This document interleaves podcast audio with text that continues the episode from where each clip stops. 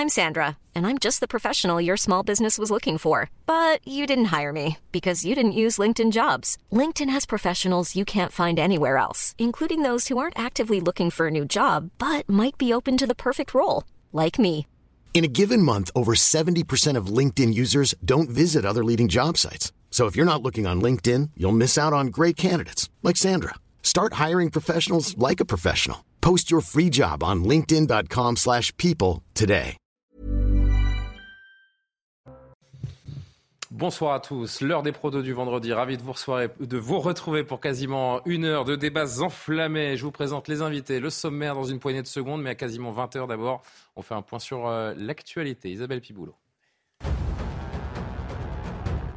À Vaux-en-Velin, dans la métropole lyonnaise, près de 38 000 cartouches de cigarettes contrefaites saisies, un record représentant 8 tonnes de tabac.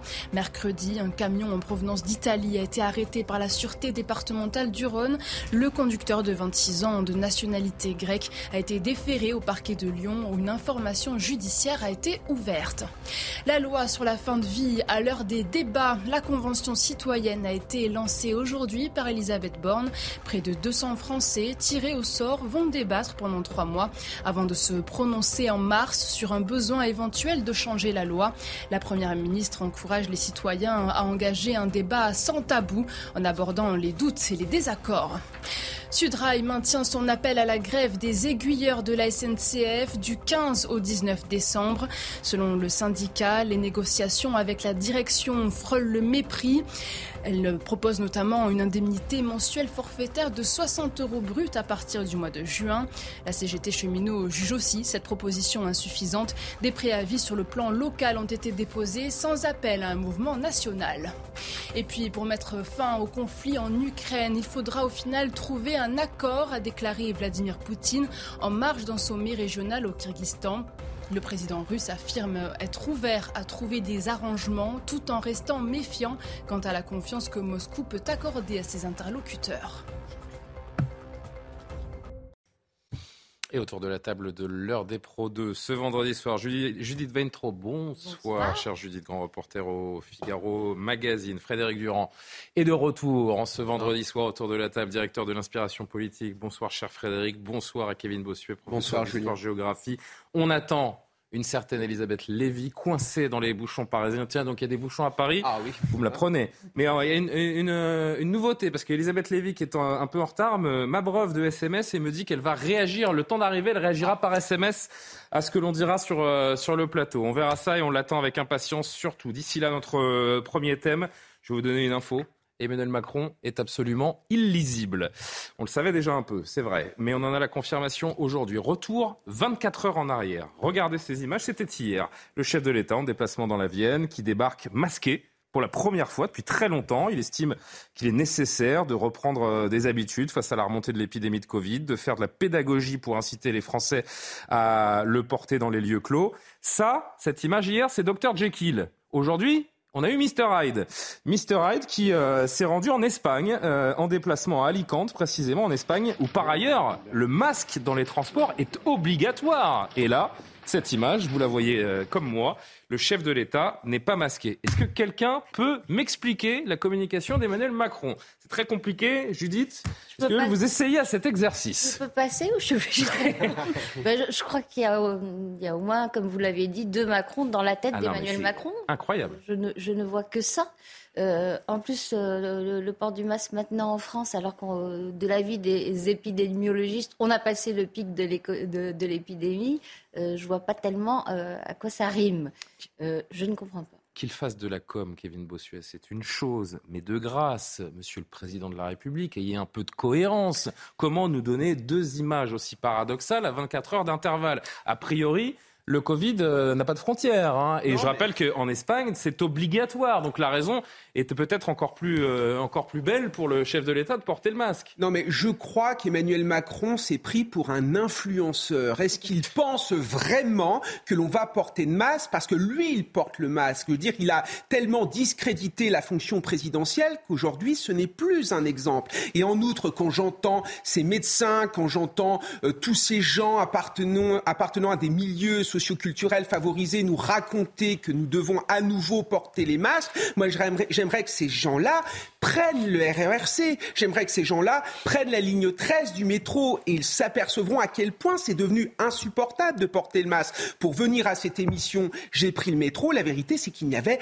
pratiquement personne qui avait ce masque parce qu'on en a marre, parce qu'on n'en peut plus. Le taux de létalité euh, du Covid-19 est extrêmement bas par rapport au début de la pandémie. Je pense qu'il faut passer à autre chose et en finir avec euh, cette moraline à deux francs six sous. Nous voulons vivre convenablement et qu'on respecte nos libertés.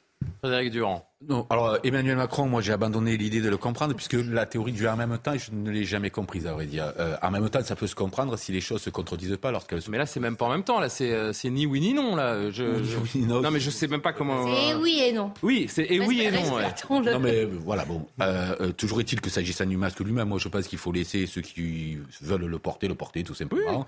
Ceux qui se sentent en danger, le porter.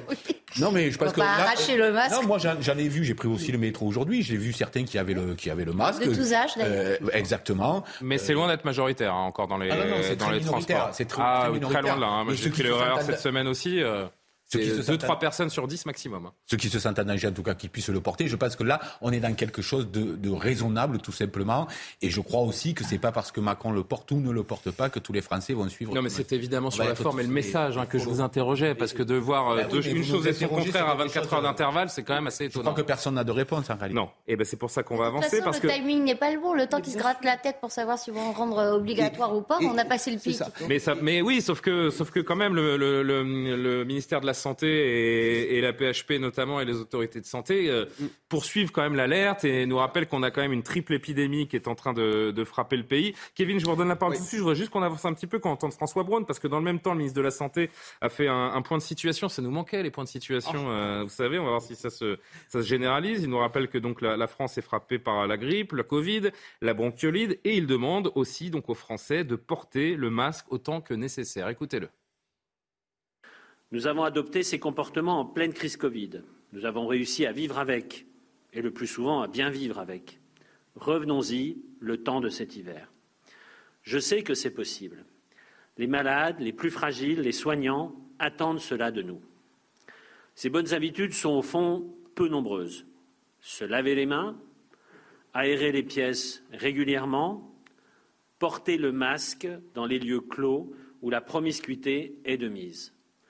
En particulier, alors que les fêtes vont conduire à de très importants brassages de population, il faut mettre votre masque dans les transports en commun, dans les trains. Vous y croisez des nourrissons, des personnes âgées, des personnes malades. Soyons solidaires. Ah, ils avaient juste oublié une chose pendant la conférence de presse, c'est de mettre les violons euh, derrière. Là, on passe euh, à autre stratégie, le chantage affectif. Oui, mais pensez aux nourrissons, pensez. Il n'y avait pas que ça, il y avait la oui, menace mais on pense. Euh, euh... Pas plus loin que la semaine dernière, je crois, il y avait déjà la menace. Ma main ne tremblera pas s'il s'agit d'interdire de la. Mais on, et on n'est pas au bout de l'hiver. Moi, je, je, je mettrai pas ma main à couper euh, pour parler de, encore une fois de, de mains qui tremblent ou pas. Ça nous pend est quand même, moi, je vous dis, Frédéric. Oui, en tout cas, voilà. Donc, ils alternent entre la menace, là, une sorte de compassion, de solidarité, d'affectif. Et on vit dans un pays où on a le sentiment qu'on parle aux adultes comme à des enfants et aux enfants comme à des adultes. C'est-à-dire que, à, contrario, vous voyez qu'aujourd'hui, dans les écoles, ce sont les élèves qui évaluent les professeurs. Et en même temps, nous, on nous traite en tant qu'adultes de, de euh, comme si nous étions des enfants. C'est un peu le, monde à l'envers. Après, si on, si on essaye d'être un tout petit peu plus objectif sur le message du, euh, du ministre, en tout cas d'être un, un peu moins cynique, plutôt sur le message du, du ministre. Est-ce qu'il faut être solidaire, en effet, de ces, ces personnes euh, fragiles qu'on peut croiser dans les transports notamment, et imposer ce, ce port du masque? Il vient de le cynisme. Je suis pas d'accord avec vous, si vous voulez, évidemment, que on a tous compris maintenant depuis trois ans ce qu'il fallait faire et ne pas faire. Euh, donc le, cynisme. Il oui, mais vous me le dites les uns et les autres. Vous prenez les transports en commun, personne n'est masqué. Donc euh, est-ce que les Français n'ont pas besoin qu'on leur impose les choses pour moi, moi, je pense que ça peut être contre-productif. Parce que la vérité, à partir du moment où on met un masque, on a tendance à s'exonérer des autres gestes barrières, comme le lavage des mains ou l'utilisation du gel hydroalcoolique. En outre, sur l'utilisation du masque, moi je vois des gens prendre leur Alors masque. Alors qu'Elisabeth Lévy, je me permets, Elisabeth Lévy fait son entrée euh, en direct sous les applaudissements de la foule. Le remettre dans la poche, le manipuler, je, pense que ça peut euh, euh, participer à la prolifération des autres virus. Et enfin, j'aimerais dire que le masque est un objet politique Parce que moi, ce que j'attends d'un ministre de la Santé, c'est qu'il nous explique comment sortir de la crise de l'hôpital. Parce que la vérité, c'est qu'on nous parle du masque, mais derrière ça, il y a notre incapacité de l'hôpital public à euh, prendre tous les patients atteints par l'ensemble euh, euh, des épidémies. Et c'est ça qui est inacceptable. C'est pour ça que ce sont dans mes pensées. Pardon C'est pour ça que je disais, vous disiez, euh, si on est un peu moins cynique, c'est eux qui sont cyniques, parce que je partage tout à fait ce qui vient d'être dit. Il y a une vraie crise à l'hôpital, et tant qu'on nous parle de ça et qu'on et qu'on en fait des tonnes, euh, on parle quand même pas tout à fait de l'essentiel. C'est ça. Elisabeth Lévy qui est arrivée remontée, comme une pendule, j'ai l'impression. Je tiens quand même à rétablir la vérité. C'est un doublé Pécresse Hidalgo, parce que si j'étais dans les embouteillages, ah. c'est parce qu'il n'y avait pas de RER. E c'est le ah, ben combo. voilà. C'est le combo. Pour revenir, pour revenir, vous êtes la bienvenue, Elisabeth, évidemment, comme, comme chaque vendredi. Vous avez suivi nos, débats et la réflexion de, Kevin, je disais, vous, lisez dans mes pensées. Parce que ce que j'allais dire, et pour conclure, parce qu'on va avancer, qu'on a plein d'autres sujets à, traiter, la seule question qui vaille ce soir, Elisabeth, puisque vous êtes euh, remontée et prête à en découdre, pourquoi notre hôpital est-il encore sous tension trois ans après le début de la crise sanitaire? Je pense vraiment que c'est la seule question qui doit nous Vous avez raison, mais je ne crois pas à la diversion parce que ça leur supposerait beaucoup trop de machiavélisme, de planification. Ils ne sont pas fichus de planifier ce qui va se passer dans trois jours. Donc je ne crois pas, si vous voulez, qu'ils organisent un débat sur le masque. Ils n'organisent rien. C'est ça la vérité. Donc je ne crois pas à cette interprétation. Euh, mais vous avez raison, l'hôpital, c'est beaucoup plus important. Je rappelle quand même à nos téléspectateurs qu'il y a eu le Ségur de la Santé. Euh, il y a eu le, le mois dernier des rallonges budgétaires de plus de 500 millions d'euros où va l'argent Alors le problème, où va l'argent des Français c'est qu'il faudrait avoir le courage de faire parce que de faire une véritable réforme de l'hôpital parce que d'un autre côté, ça peut pas être illimité, ça peut pas être open bar pour l'hôpital parce qu'après il faudra que ce soit open bar pour la police, pour la justice, pour l'école. Donc il faut qu'on apprenne dans nos services publics à utiliser les moyens correctement. Et je crois que j'ai entendu, je ne sais plus qui dire sur cette antenne, c'est pas moi, c'est pour ça que je le citais pour pas voler. Euh, que pendant le Covid, euh, à un moment, les chefs de service ont dit maintenant, on en kikine les ARS, qu'on ne veut plus les entendre, et ils ont pris le pouvoir. Et ça ne veut pas dire qu'il ne doit pas y avoir une forme de rationnement. Encore une fois, ça ne peut pas être illimité. Donc, il y a une, il faut euh, hiérarchiser les choses, il faut que ce soit réservé pour les choses graves, qu'on soit tous soignés pareil pour, les, pour euh, ces choses-là. Non, mais, si les choses avaient été faites depuis trois ans, nous n'en serions pas là aujourd'hui. On a toujours un problème de technostructure, on a toujours un problème de techno, c'est tout. Judith, un dernier mot et on va avancer. On a effectivement un problème d'organisation. Euh, envoyer paître les ARS, en tout, en tout cas sans, sans en émanciper, ça voulait dire mettre à plat complètement euh, euh, l'organisation qui a repris du poil de la bête euh, après le plus fort de la crise sanitaire, comme si rien n'avait été compris, rien n'avait été appris. Vous avez d'une part la technique du saupoudrage qui fait que vous ne faites que des mots contents parce que c'est jamais assez vu la, le public trop large qui, est, qui est visé. donc premier mécontentement. Deuxième mécontentement, l'organisation proprement inhumaine, hein, quand on entend les soignants dire déjà le truc qui passe euh, un tiers de leur temps euh, à faire euh, de la pâte-frasse ou du, de l'ordinateur au lieu de s'occuper des malades, c'est insupportable. les 33%. J'ajoute une le répète. Alors très vite parce que vraiment je voudrais.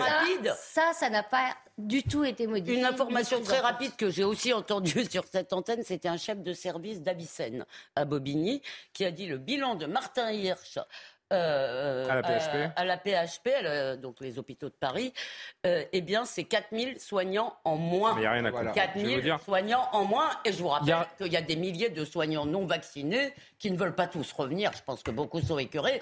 mais il y en a quand même, aussi. Hein. Mais il y en a quand même qui seraient contents de revenir parce qu'ils aiment leur métier. Il n'y a rien à comprendre et on, y revient, on en revient d'ailleurs à, notre image d'introduction. Quand dans, quand dans les mêmes 24 heures, vous avez un président de la République qui veut sensibiliser les Français en mettant un masque dans un espace clos et que le lendemain, dans un autre espace clos, il ne le porte pas, à partir de ce moment-là, il n'y a plus rien à comprendre. Anne Hidalgo. Ah. Je sais que vous l'aimez. Anne Hidalgo. Je me suis passé la scène en boucle. Eh ben on va la, on va, on va, on va la remettre. A décidé de se confronter au réel aujourd'hui. Enfin, enfin, pendant 10 minutes montre en main être très précis. La maire de Paris était attendue boulevard de la Chapelle pour, visiter, euh, pour une visite pardon, autour du, campement de fortune installé sous le métro aérien dans le 18e arrondissement de Paris, campement de, migrants. Objectif pour elle, alerter le gouvernement, appeler l'État à prendre sa part pour régler le problème des sans-abri et des migrants, justement. Gauthier Lebret pour CNews était sur place. Regardez le compte-rendu.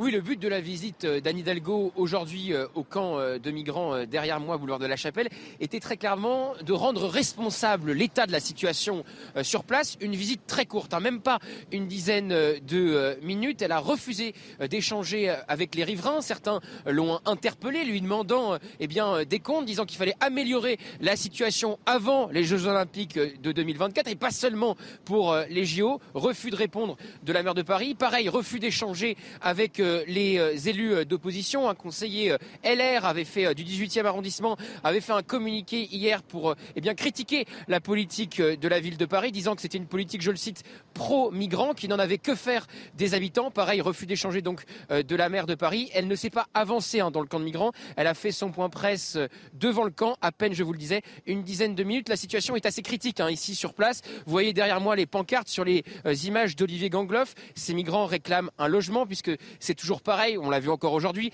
la maire de Paris et euh, l'État eh se renvoient à la balle puisqu'il manque des places d'hébergement d'urgence pour loger euh, tous ces migrants. La mairie de Paris a donc proposé à l'État d'en mettre 1000 à sa disposition. Ici, on est devant 300 euh, migrants, principalement de jeunes hommes afghans, inexpulsables évidemment vers l'Afghanistan et le régime des talibans. On n'a aucune relation diplomatique avec eux. Mais en plus, moi j'étais venu sur place il y a un mois dans ce même camp de migrants avant son démantèlement et vous aviez des personnes eh bien, qui étaient en situation régulière qui avaient fait une demande d'asile. Ce sont principalement les Afghans qui font une demande d'asile aujourd'hui à la France et certains ont une réponse favorable et donc sont en situation régulière. Il faut rappeler que, évidemment, c'est un jour sans fin tant pour les migrants que pour les riverains puisque ce camp a été démantelé 17 fois depuis le début de l'année.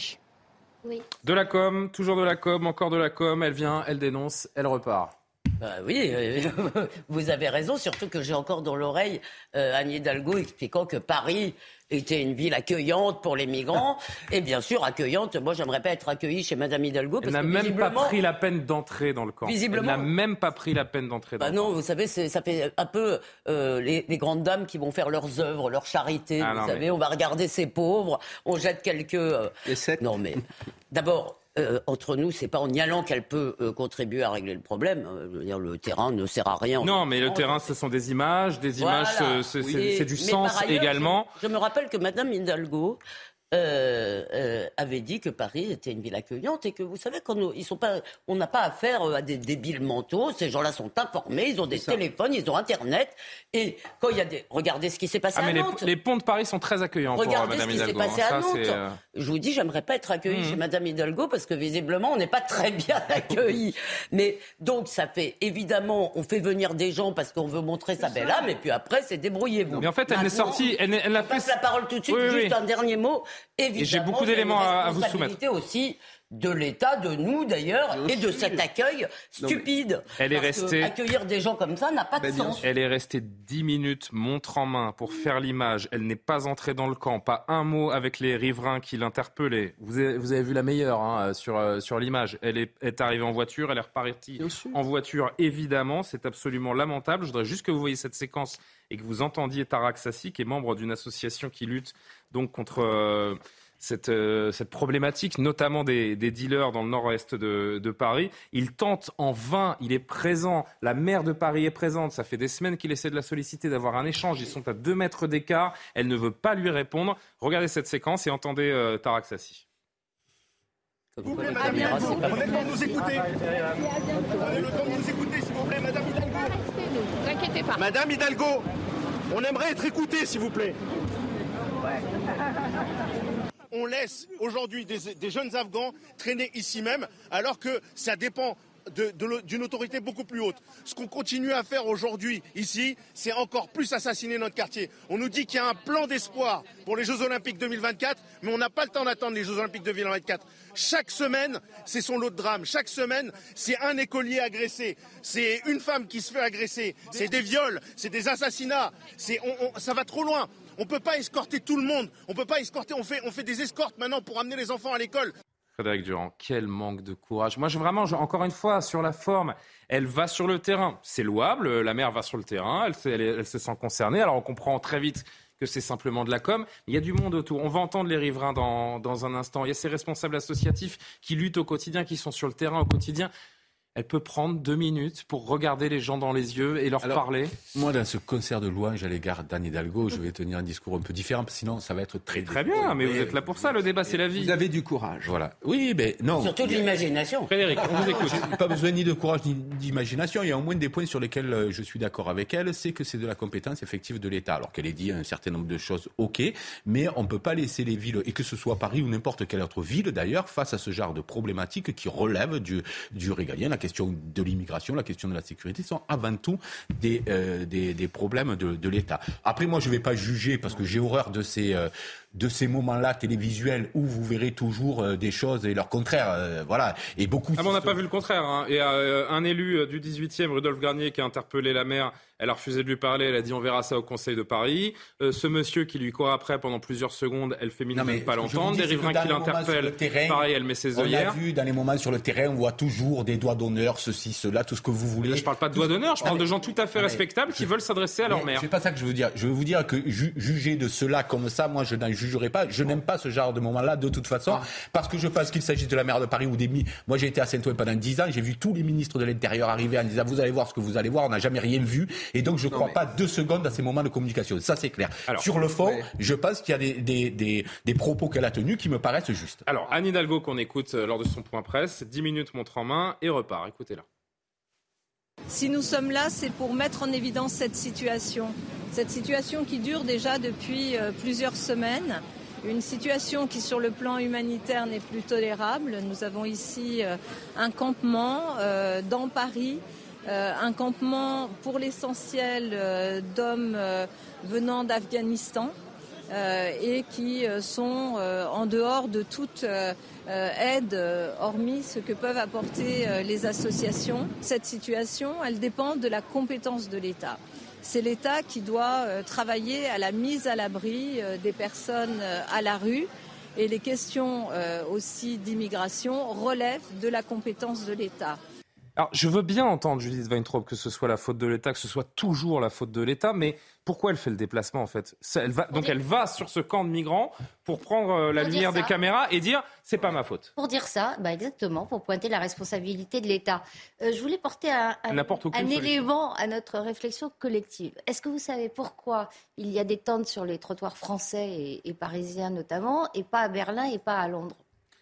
Pas du tout, non. La réponse est, euh, après avoir cherché, parce que en France, camper sur la voie publique n'est pas constitutif d'un trouble à l'ordre public, alors que c'est le cas. Comme l'entrée illégale. Alors exactement. alors que c'est le cas euh, en Allemagne et c'est le cas euh, en Angleterre et c'est le cas en général dans les pays qui n'ont pas ce problème de campement sauvage ou de squat d'ailleurs. Et, cette loi-là, euh, qui a été renforcée par Cécile Duflot, moi je n'ai vu aucun parlementaire, quel que soit son bord, euh, la remettre en cause. C'est peut-être une, partie du, problème, en effet, de l'explication. Écoutez un dernier extrait. Kevin, je reviens vers vous sur euh, ces, riverains au micro de John Cancard et, Fabrice Elsner, évidemment excédés notamment par la situation, mais aussi par la visite de la mer. je me dis, on est, on est arrivé à des, situations euh, assez extrêmes. il y a eu beaucoup de morts dans ce quartier, il y a eu beaucoup de choses tragiques. et rien ne bouge. Eux, ils n'ont pas le choix. Mais la ville, la ville, elle a quand même des locaux, non? Ou alors, Madame Hildago, elle les prend et elle les met chez elle. Elle vient faire son, sa petite pub, sa petite. Euh, voilà, enfin, ça, comme, quoi. Et puis, euh, il n'y a rien qui se passe. Enfin, euh, on sait très bien que ce quartier s'est ramassé toutes les misères, toutes les. voilà. Dès qu'il y a un truc, les gens atterrissent ici. Ils sont pas bêtes les gens, hein. ils voient très bien la, situation, ils savent lire bah entre les lignes des messages politiques. Non mais la vérité c'est que c'est une Marie-Antoinette de pacotille, elle est là dans son carrosse motorisé en train de dire regardez... après a priori j'ai pas vérifié la voiture mais j'ose espérer qu'elle roule à l'électrique Non mais pauvre Manon je suis là pour régler tous vos problèmes sauf qu'elle reste 10 minutes et derrière il y a rien. Et surtout la mairie de Paris finance des associations pro-migrants. Je pense par exemple à SOS Méditerranée. Donc, 100 000 euros je crois la dernière subvention. Madame Hidalgo Hidalgo se défausse sur l'État, ça me fait doucement rigoler. La vérité, c'est que les Parisiens souffrent de l'idéologie sans frontiérisme de Madame Hidalgo. Et c'est ça qui est inacceptable. Et moi, j'aimerais savoir, parce que Madame Hidalgo est une grande féministe, elle défend à juste titre la cause homosexuelle, j'aimerais savoir ce que ces Afghans pensent des femmes, ce que ces Afghans pensent des homosexuels. Et c'est pas forcément le sujet là, mais nos valeurs. Mais bah, si, c'est quand même ça le sujet. Oui, mais vous n'en savez rien. Et là, là, pour le coup, on parle. Supermarché dans lequel on peut se servir. Ah, d'après Madame Adidalgo, qui hmm. finance en effet des associations. Moi, j'aimerais que les gens qu'on accueille partagent nos valeurs et partagent tout simplement les principes républicains. Qu'ils partagent. C'est pas toujours le cas. Sur ces Afghans, en l'occurrence, qu'ils partagent nos valeurs ou pas, euh, je n'en sais rien puisque je ne les connais pas et euh, je ne les ai pas rencontrés. En revanche, ce que je peux vous dire, c'est qu'ils sont inexpulsables et que la réalité de leur pays fait que euh, l'asile est quasiment automatique pour eux. Et, en l'occurrence, et en l'occurrence, la ville de Paris est dans une Non, mais là où Kevin a raison, c'est qu'effectivement, on, on trouverait plus finalement compréhensible de voir arriver des tas de femmes afghanes. On serait peut-être plus content de les accueillir compte tenu euh, de ce qui se passe là-bas. D'abord, vous dites du mal de Marie-Antoinette, c'est très mal. Moi, j'aime beaucoup Marie-Antoinette. et votre comparaison est insultante pour Marie-Antoinette. Désolé, D'abord, pour commencer. Euh, non, moi, je voulais dire un mot du point de vue de ces migrants, puisque bon, c'est un peu flou, puisqu'ils ne sont pas tous dans la même situation administrative, mais il y en a qui ont été déjà régularisés, qui ne sont pas simplement demandeurs d'asile. Et s'ils sont afghans, ils sont a priori éligibles à l'exil. Donc, excusez-moi.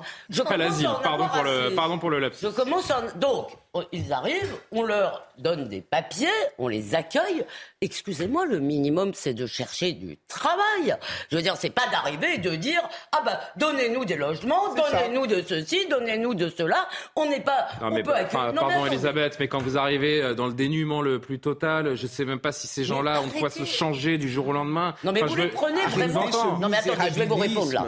Ceux qui partent d'abord, excusez-moi, ils partent en général avec l'aide de toute une communauté. Ils ne sont pas, c'est pas les plus démunis. Les plus démunis ne partent pas. C'est ceux qui parlent anglais très souvent ou français, ça c'est plus rare. Mais deuxièmement, une fois que vous avez des papiers, jusqu'à quand si vous voulez, vous comptez sur la collectivité qui vous a accueilli pour subvenir à vos besoins. Il y a un moment, c'est quand même aussi légitime. Elisabeth, sauf qu'encore une fois, ils ne sont, pas, ils sont pas regroupés là euh, tout seuls par opération du satisfait. Ah non, ça, c'est les sont des associations. Absolument. Et je rappelle que ce camp... L'État a sous-traité euh, la gestion des migrants en France qui les ont amenés. Et a priori, on est loin de régler le problème puisque ce camp a déjà été démantelé 17 fois, à 17 ah reprises, et que vous avez encore plus de 300 migrants qui sont toujours présents. On est très en retard, je suis vraiment désolé. Il faut qu'à moins que vous ayez vraiment 5 secondes. Non, non, 5 secondes, je peux pas, non. Voilà. Alors, 7. Non, non, ce que je voulais dire, c'est qu'on n'a pas que des hommes, on a des enfants, des femmes qui vivent à zéro oui, aujourd'hui. Et je le fais pas par humanitarisme comme ça, euh, gratuit, mais c'est aussi une réalité. Et c'est vrai aussi que trouver du travail quand on est dans un tel dénuement, c'est pas le plus simple non plus. La pause. Non, et on se retrouve pour euh, d'autres sujets d'actualité. À tout de suite. 20h30, le retour de l'heure des Pro 2, juste après le rappel de l'actualité. Isabelle Piboulot.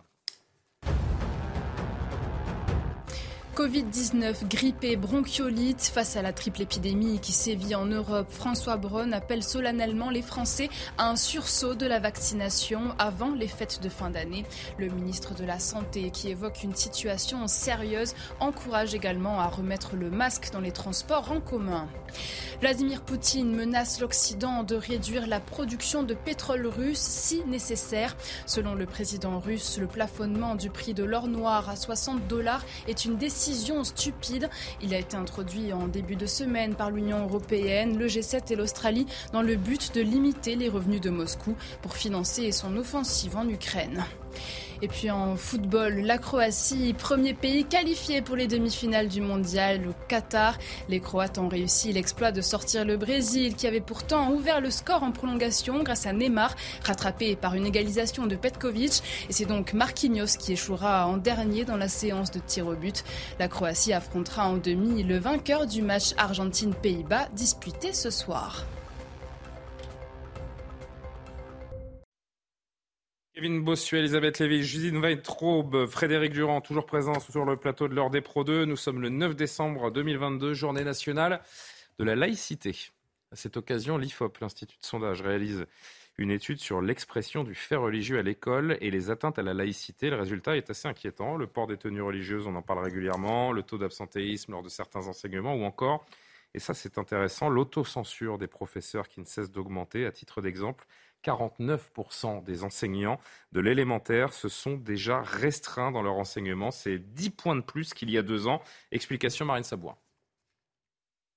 C'est un constat alarmant. 52% des professeurs s'autocensurent dans leur enseignement contre 43% en 2020 afin d'éviter de possibles incidents sur les questions de religion. Un phénomène particulièrement présent en REP, zone d'éducation prioritaire. Dans les établissements publics, le nombre de professeurs confrontés à des contestations a considérablement augmenté depuis 2020, notamment sur les sujets tels que la mixité filles-garçons. Elle arrive avant la laïcité, par exemple. Et là, on est à plus 9% euh, de, de, professeurs qui expriment avoir constaté euh, ce, ce, ce, type de, de, de, remise en question de leur enseignement. Une contestation qui s'exprime également en histoire-géographie lors de cours liés à l'histoire des génocides ou des religions. On sent bien que cet enseignement est particulièrement euh, sensible et que les professeurs qui enseignent euh, cette discipline euh, sont particulièrement vigilants, font s'autocensurent plus que les autres. Depuis septembre 2021, près d'un enseignant sur deux a été confronté à au moins une atteinte à la laïcité, avec notamment le port de couvre-chef à caractère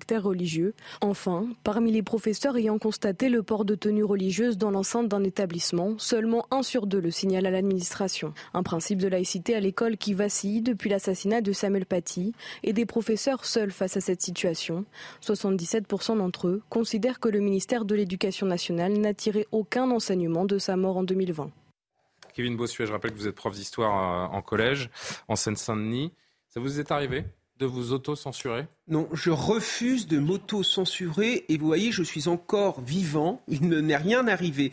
Moi, j'ai, moi, je sais pas, moi je suis là pour transmettre des valeurs, les valeurs républicaines et pour appliquer un programme. Je suis très attaché au caractère national de notre éducation. Pourquoi près d'un prof sur deux s'autocensure alors? Mais tout simplement, alors il y a deux choses. Je pense qu'il y a la peur tout d'abord. Parce que c'est vrai que parfois, vous savez, être professeur, c'est un métier très. Évidemment qu'on peut le comprendre après la mort de Samuel Paty. Vous vous retrouvez seul devant une classe, vous appréhendez la réaction des élèves, vous appréhendez la réaction des parents et quand vous êtes un jeune professeur, et ce sont les plus jeunes professeurs qui s'autocensurent sur le plus, ben, vous avez peur en effet qu'il y ait un dérapage et je pense que les jeunes enseignants ont vraiment euh, l'image de Samuel Paty dans la tête. Et ensuite, il faut le dire aussi, il y a des professeurs qui s'autocensurent volontairement par idéologie. Et ça, il faut quand même le mettre en avant. Moi, j'estime que ça, on va y venir. tous les dans un deuxième temps. On va y venir dans un deuxième temps. nationale doivent défendre les valeurs de la République et quand j'entends certains collègues les critiquer, moi, ça me pose problème. On va y venir dans un deuxième temps parce que, en effet, ce phénomène, euh, il existe en tout cas, il est dénoncé par certains. Vous vous souvenez de Didier Lemaire, qu'on a longuement entendu il y a quelques mois, ce professeur de philosophie, lui-même euh, défenseur de la laïcité, qui avait dû être euh, exfiltré quasiment de son établissement à Trappes parce qu'il était menacé. Écoutez, hein. non, c'est pas, le seul, mais c'est quelqu'un qui s'est exprimé. Je parle d'un homme qui s'est exprimé publiquement et que le, public a, déjà identifié. Est-ce qu'on peut l'entendre? Bien sûr changer d'établissement. Oui, mais on parle de, on parle de pratiquement euh, un prof sur deux qui s'autocensure, donc il y a un vrai phénomène qui ne concerne pas évidemment qu'une seule, euh, qu'une seule personne. Mais écoutez Didier Lemaire, qui est euh, une sorte de symbole à lui tout seul, et qui nous donnait son avis aujourd'hui. Nous aimons beaucoup. Depuis l'assassinat de Samuel Paty, rien n'a changé dans l'institution. Les enseignants qui sont menacés par des élèves ou par des parents d'élèves sont continuent d'être déplacés, ils ne sont pas soutenus par l'institution. C'est à eux de porter finalement seuls les conflits. À Trappes, où j'ai enseigné pendant 20 ans, euh, j'ai moi-même été euh, finalement exfiltré euh, l'année dernière, mais deux de mes collègues l'ont été également, faute de soutien de l'administration. J'ajoute que 56% des profs disent s'être déjà autocensurés. Je donne ce chiffre parce qu'ils étaient 36%, 20% de moins avant l'assassinat de Samuel Paty. En effet, comment dire autre chose que rien n'a changé ou c'est presque pire depuis l'assassinat du, professeur Paty? Bah, Tout ce que dit Didier Lemaire explique pourquoi 48% des profs, selon cette enquête euh, IFOP, ne signalent pas une atteinte à la laïcité quand ils en sont témoins, tout simplement parce qu'ils ont peur que ça leur euh, valent euh, beaucoup d'ennuis. Il y a une inquiétude palpable, hein, vraiment. Aucun résultat. Mais attendez, vous ne seriez pas. Moi, excusez-moi, euh, mhm. euh, Kevin dit moi, je pense qu'il faut c'est un peu imprudent de parler comme ça en disant, vous voyez, moi je m'auto-censure pas et je suis vivant. Je suis désolé, Kevin.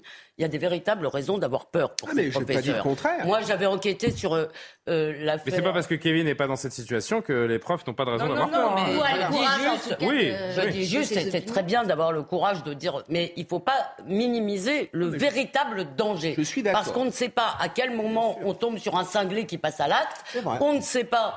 Euh, et surtout, moi, je, je voulais juste vous dire un mot sur cette affaire de cette professeure. Alors, euh, son pseudo, c'est Stéphanie, donc je vais l'appeler euh, Stéphanie. Elle s'appelle pas comme ça, hein, elle donne pas son nom. Euh, euh, Et la plupart des profs, c'est voix, voix masquée, histoire visage flouté. complètement absurde. Elle fait un cours sur l'évolution où il y a une frise, vous savez, avec des, des- des photos, etc. Et je vous rappelle que dans l'évolution, l'homme n'est pas loin du singe. Et pour faire plaisir à ces élèves qui disent on en a marre que vos exemples ce soient toujours des blancs, des occidentaux, des... elle met le rappeur Soprano, le rappeur Soprano dont On se souvient de ah, cette noir. est- Je- non, mais je le dis parce que moi, je ne le savais pas, alors je le dis. Le rappeur soprano est noir. Donc, il y avait la photo du rappeur soprano, pas loin de celle d'un singe, forcément, puisque c'est comme ça dans l'évolution. Un parent d'élève commence à partir en vrille. Il écrit. Éducation nationale de merde. L'éducation nationale refuse de porter plainte. À la fin des fins, ça tourne. Alors, il retire. Il y a une espèce de scène au, au collège où c'est la prof qui, comme d'habitude, est mise, enfin, comme souvent, pardon, est mise en accusation. Finalement, la DGSI dit à cette prof, bah, vous avez deux solutions. Soit vous êtes tout le temps sous protect, soit vous partez. Elle avait acheté un appartement. Elle avait, elle a dû quitter cette ville, si vous voulez. Et fameux renoncements, C'est les petits renoncements. Moi, Frédéric, qui s'est chiffre, pas euh, exprimé encore sur, euh, Non, il y a sur un la question. Qui, qui, qui fait un peu peur, je trouve, c'est les 77% qui pensent que l'État n'a pas tiré de leçons, parce que ce sont eux les premiers concernés.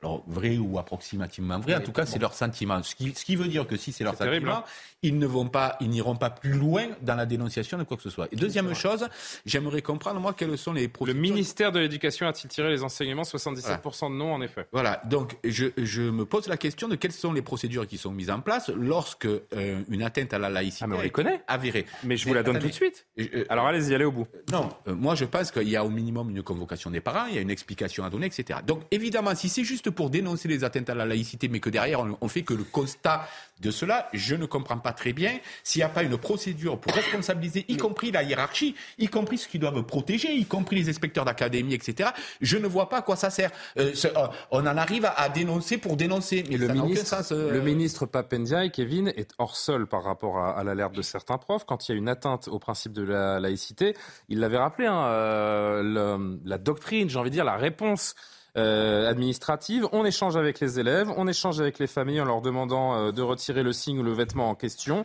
Dans l'immense majorité des cas, on résout le problème. Non, mais c'est vrai. Non, mais, non, mais C'est l'homme de la situation, Papendiaï. Alors, non, mais il faut qu'il y ait un vrai de travail de pédagogie. L'école est là pour ça, mais il faut qu'il y ait également des sanctions. Et j'étais d'accord, je suis d'accord avec Elisabeth, évidemment, que les professeurs ont raison d'avoir peur. D'ailleurs, je rappelle qu'en 2015, Daesh a ciblé les enseignants français parce qu'ils sont là pour transmettre les valeurs de laïcité. Moi, je sais que quand j'aborde certains thèmes, parfois, j'hésite un petit peu, mais je refuse de m'auto-censurer. Je fais attention aux mots choisis, etc. Quant à l'éducation nationale, la, la mort de Samuel Paty a quand même été un traumatisme. Il y a eu quand même quelques évolutions. L'ancien ministre de l'Éducation nationale, Jean-Michel Blanquer, a créé par exemple les référents laïcité. C'est-à-dire qu'à partir du moment où les professeurs ont, euh, constatent Le un problème, c'est problème de que Jean-Michel Blanquer a été remplacé par son contraire. C'est euh, ça, la c'est peut-être ça le problème je de. suis pas sûr. Non, moi je pense. Moi j'ai écouté Papendiaï. Il a dit il qu'il aux défendait les valeurs de la laïcité, qu'il serait très vigilant là-dessus. Après, qu'il n'en fait pas assez, sans doute. Mais on ne peut pas dire que c'est le contraire de Jean-Michel Blanquer. Moi j'ai vu une forme de continuité. D'ailleurs, on a eu les Pardon, chiffres. hein, On a eu les excusez-moi, chiffres. Pardon, mais non. Idéologiquement, excusez-moi, vous prenez les textes de Papendiaï. Oui, mais a ça, c'était avant qu'il soit ministre. Ça, c'est Blanquer. l'intellectuel. Aujourd'hui, il est, il est le bon, ministre. Et, le logiciel est peut-être différent. C'est Pas de, il y en a deux. pas de, C'est pas de cacophonie, s'il vous plaît. Euh, vous évoquiez, alors ça c'est l'autre chapitre que je voulais évoquer, je voudrais qu'on en dise un mot une minute, euh, cette euh, complaisance de la part de, certains profs, parce que ça existe également, je l'ai dit, de Weintraub. Écoutez, là encore, Didier Lemaire, qui accuse les wokistes, ce- cette, euh, cette nouvelle idéologie, qui sont pour lui les alliés des islamistes. Il va assez loin, écoutez-le. Quand on voit ce qui se passe dans les grandes écoles aujourd'hui en France et le recul des principes républicains et tout simplement de la liberté d'expression, hein, puisque aujourd'hui on est condamné pour ses, pour ses opinions dans certaines institutions. Je parle évidemment de, de Sciences Politiques Paris. Euh, oui, on voit que les idées woke progressent et euh, ces idées sont les meilleurs euh, alliés euh, des islamistes aujourd'hui, bien sûr. Est-ce qu'il faut soulever aussi la responsabilité d'une certaine gauche à l'esprit woke? Dans le même sondage de l'IFOP, 62% des profs de moins de 30 ans sont pour des accommodements euh, avec la laïcité. Et par exemple, euh, ils trouvent qu'on devrait autoriser, euh, les- que, que ça ne devrait pas être un problème que euh, les maires euh, accompagnent des sorties scolaires voilées et euh, que les menus confessionnels, autrement dit les menus halal, parce que quand on est juif et qu'on respecte la cache-route, on n'est pas dans une école publique, que les En tous menus les cas, pas à la halal- cantine. que les menus halal ne, de- de- ne devraient pas être interdits à l'école. 62% des profs de moins de 30 ans. Et Incroyable. évidemment, Et la parce loi que de l'IFOP a 2004. fait le boulot complètement euh, par affinité politique, c'est massivement euh, des profs qui se réclament euh, de leur proximité avec la France insoumise. Il y a un chiffre encore plus eff- effrayant. 72% des profs qui se déclarent musulmans, quel que soit leur âge, sont pour ces accommodements et sont pour faire tomber Mais attendez, je voudrais- j'ajoute un mot, un. Ça, ça, c'est Il me reste très- six minutes. Ça, ça veut- Oui, ça bah, vous, ça vous explique pourquoi la situation ne va pas s'arranger spontanément. Euh, euh, J'ajoute juste un mot, c'est qu'il y avait un précédent sondage dans lequel il y avait quand même beaucoup de profs, je me rappelle plus le chiffre, qui voulaient quand même qu'on abroge la loi de 2004. C'était même plus des accommodements. Donc, euh, Alors, je voudrais que Frédéric dise un mot, euh, parce Non, que euh, pendant qu'on entendait la- Didier Lemaire, Frédéric, avant que vous euh, vous exprimez, je voudrais juste qu'on vous donner ce, ce dernier élément autour de, de ce thème. C'est le tweet de Marine Le Pen qui, en ce 9 décembre, dit quand même, face aux attaques de l'islamisme contre notre pacte républicain, célébrer la laïcité ne suffit plus parce que la foi ne peut pas faire la loi. Il faut en premier lieu inscrire dans la Constitution que la République ne reconnaît aucune communauté. Alors là, c'est vraiment de, de l'anti-wokisme pour le coup. C'est là qu'on a une difficulté, c'est que le wokisme par nature est une culture euh, pa- parfaitement occidentale. Je ne connais pas de wok euh, euh, en Orient.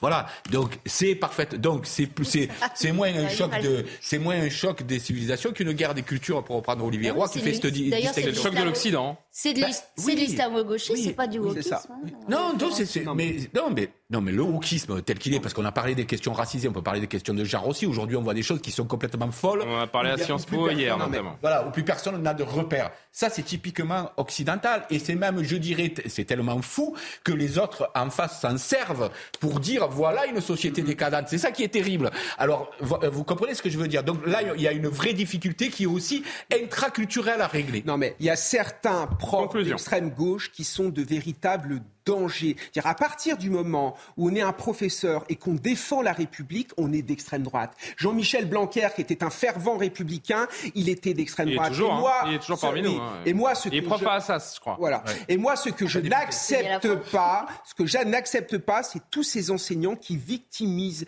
les élèves, qui ramènent finalement, par exemple, les petits musulmans à leur religion, qui ramènent certains élèves à leurs origines éthiques. Je ne suis pas d'accord avec ça. L'école de la République, c'est faire en sorte que tout le monde soit à égalité. Donc il faut Et abolir les communautés, comme le dit Marine Le Pen. d'égalité des chances pour tous les élèves. Et c'est ça C'est la laïcité. République. Non, mais à l'école, il n'y a pas de communauté pas de communauté, Qu'est-ce que c'est que cette évidemment. histoire Et il y a des endroits où il y a des repas halal où on met systématiquement devant quelqu'un euh, qui est supposé être musulman ou qu'on croit être musulman, on le met directement devant le repas halal. Vous vous dire, mais c'est complètement absurde. Voilà. Bon, je voudrais qu'on voit ce dernier sujet euh, ensemble. Euh, certains d'entre vous habitent dans le premier, deuxième, troisième, quatrième Moi, ou je- dans le sixième, mais ça a Sixième coupé chez moi. Mais... Ça a coupé hier. Ça a fait l'effet d'une bombe. hein. Euh, hier soir, le centre de Paris plongé dans le noir à cause d'une coupure en raison d'un incident technique sur un transformateur selon les euh, gestionnaires du réseau Enedis pardon, et RTE.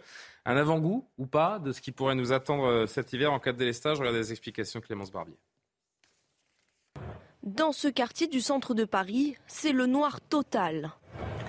Paris 5e, coupure totale d'électricité dans le quartier. Hier, vers 22h15, les lampadaires feux rouges et immeubles sont éteints. Plusieurs arrondissements de la capitale sont privés d'électricité. Jusqu'à 125 000 clients sont impactés. La coupure a surpris les habitants.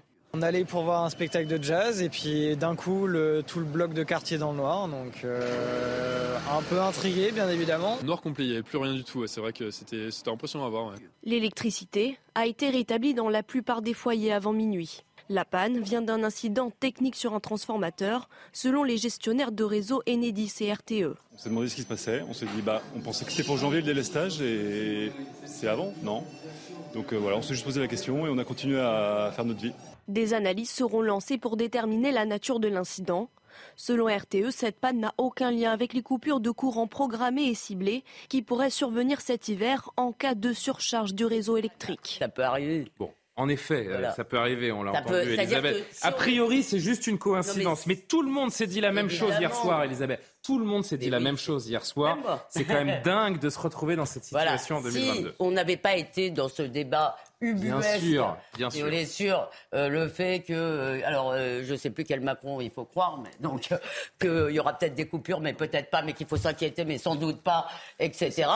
Euh, et moi d'ailleurs, je, je vous l'avoue, je n'y crois pas depuis le début. Donc, À mais quoi bon, À quoi vous ne mais croyez si pas on n'avait pas mais- été dans cette dans cette- euh, si, oui, si, si on n'avait pas été dans cette situation, je suppose que euh, ce serait un peu passé Non, mais comme ça. on n'y croyait je- pas non plus au Et confinement, hein, a- Pardon, je finis. Euh, donc, une panne, ça peut arriver. En revanche, ce que je ressens très fort chez beaucoup de mes concitoyens, et quand le RER marche, je le prends, j'écoute les conversations, j'adore ça. Eh bien, c'est le sentiment. Je veux dire, euh, moi, quand on me dit, comme nous le disait Gérard Leclerc hier, on est la septième puissance mondiale. D'abord, je demande à voir si les chiffres euh, de notre production nous mettent toujours au En tout cas, on n'est pas la dernière. on Et est c'est quand même, bien, euh, et c'est suis quand même désolée, assez hallucinant. De plus en plus de gens, vous allez à Paris, vous allez Porte de la Chapelle, vous avez, se disent, on est un pays en voie de sous-développement. Ah bah Voilà. Et on a le sentiment que rien ne marche dans ce pays. 37% L'hôpital du parc nucléaire pas. est encore à l'arrêt aujourd'hui. Vous verrez, Julien, qu'il n'y aura aucune coupure d'électricité.